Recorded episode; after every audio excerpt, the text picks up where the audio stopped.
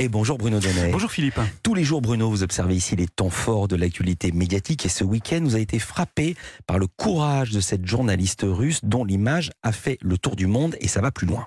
Elle s'appelle Marina Ovsianikova. Elle est journaliste à la télévision russe et le monde entier l'a découverte lundi dernier, Philippe, parce qu'elle a eu l'audace de faire ça. En plein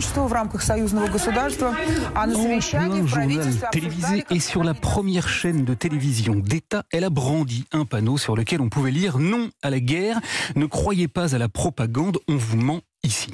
Les images de ce spectaculaire acte de défiance ont fait le tour du monde. La journaliste a été arrêtée, interrogée pendant 14 heures, puis libérée, mais elle attend aujourd'hui son procès. bien non contente d'avoir effectué ce geste totalement héroïque, Marina Ovsianikova a décidé d'en assurer tout le week-end le service après-vente sur les télés du monde entier. C'est ainsi que je l'ai aperçu hier soir, racontant à France 2 les coulisses de son action. Jusqu'au dernier moment, je ne croyais pas que j'y arriverais. Je pensais à 90% que mon sacrifice serait inutile et que personne ne me verrait. Mais, mais je l'ai aussi vu à la télévision américaine sur ABC News. We turn now to the brave Russian journalist Marina Ovsianikova giving her first American television interview to ABC News. Ou encore sur CNN. Marina Ovsanikova, welcome to the program. Uh, La télé italienne s'est également faite l'écho de sa bravoure. In generale, visto che mm, diciamo sempre che la propaganda la fanno tutte le parti in causa, no? Non pensa? Et j'ai même entendu parler de Marina Ovsianikova sur Somoy TV, Philippe, une chaîne de télévision qui émet au Bangladesh. Marina Ovsanikova, পোস্টারে লেখা ছিল যুদ্ধ বন্ধ করুন প্রপাগান্ডায় বিশ্বাস করবেন না et si la journaliste accorde autant d'interviews, c'est parce qu'elle a aujourd'hui deux gros problèmes. Un, le régime russe menace de l'enfermer pendant 15 ans. Et deux, certains l'ont accusé de servir les intérêts de Poutine en s'étant adonné à un geste programmé par le Kremlin. Alors, eh bien alors, plus elle parle, plus sa popularité la protège de la prison. C'est en tout cas le pari qu'elle fait et la raison pour laquelle elle raconte à l'envie ce qu'elle a ressenti le 24 février dernier en découvrant sur un banc de montage les images des soldats russes qui envahissaient l'Ukraine.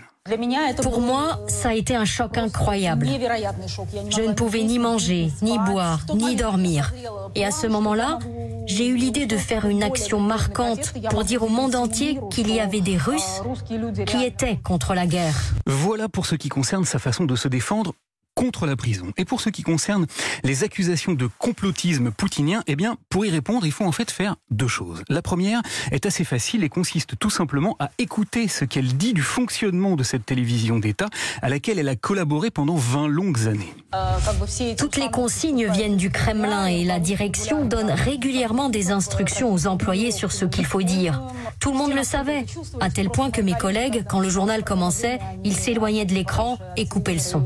Son est palpable et laisse assez peu de doutes sur sa sincérité. Quant à la deuxième chose, eh bien, elle est un peu plus complexe, mais elle vaut le détour. Figurez-vous, Philippe, qu'il existe encore un média indépendant en Russie. C'est un journal, il s'appelle Novaya Gazeta et il paraît trois fois par semaine. Et eh bien dans sa dernière livraison de la semaine dernière, ce journal qui encore une fois hein, est le tout dernier à résister à la propagande de Poutine consacre un long article à Marina Uksanukova dans lequel il explique que le JT qu'elle est venue chambouler est le plus regardé de Russie, qu'il est aussi capté jusqu'au fin fond des campagnes les plus reculées et que ce qui s'est déroulé lundi dernier est donc un acte politique majeur absolument sans précédent. Novaya Gazeta, que je me suis donc fait traduire ce week-end, raconte encore que depuis la semaine dernière, de nombreux journalistes de la chaîne gouvernementale ont cessé de travailler en prétextant qu'ils prenaient des vacances et le journal conclut en affirmant qu'en dépit de tous les efforts du régime, il existe donc des failles et que Marina Ovsanikova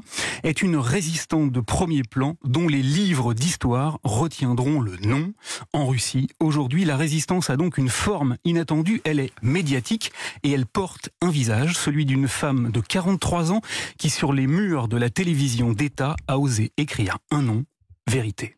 Wow, merci beaucoup wow. de nous donner. À demain.